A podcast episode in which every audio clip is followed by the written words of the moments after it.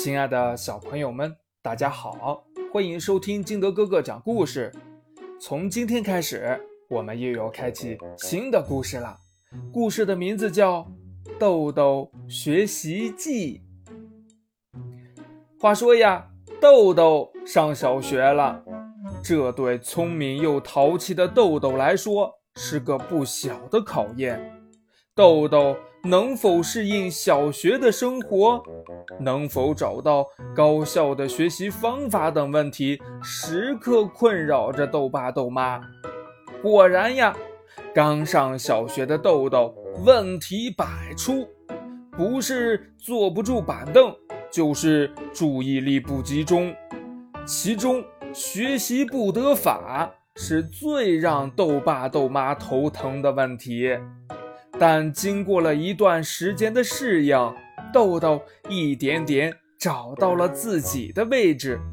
在老师、同学、父母的帮助下，豆豆的学习成绩有了明显提高。发生在豆豆身边的小故事，组成了豆豆成长中的一串串果实。豆豆用自己的故事。告诉准备上小学的小朋友们，学习原来可以这样轻松有趣。现在，让我们和豆豆一起奏响上学的快乐旋律吧。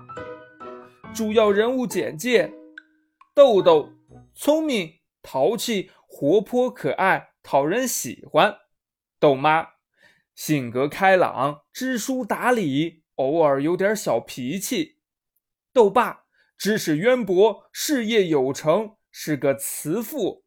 小姨豆妈的妹妹，在校大学生，跟豆豆很谈得来。黄忠军淘气，成绩不太好，豆豆的死党。小雪文静，学习好，豆豆的同桌。小雪妈妈。一个严厉的母亲对小雪管教很严格，张老师，豆豆的班主任对学生很关心。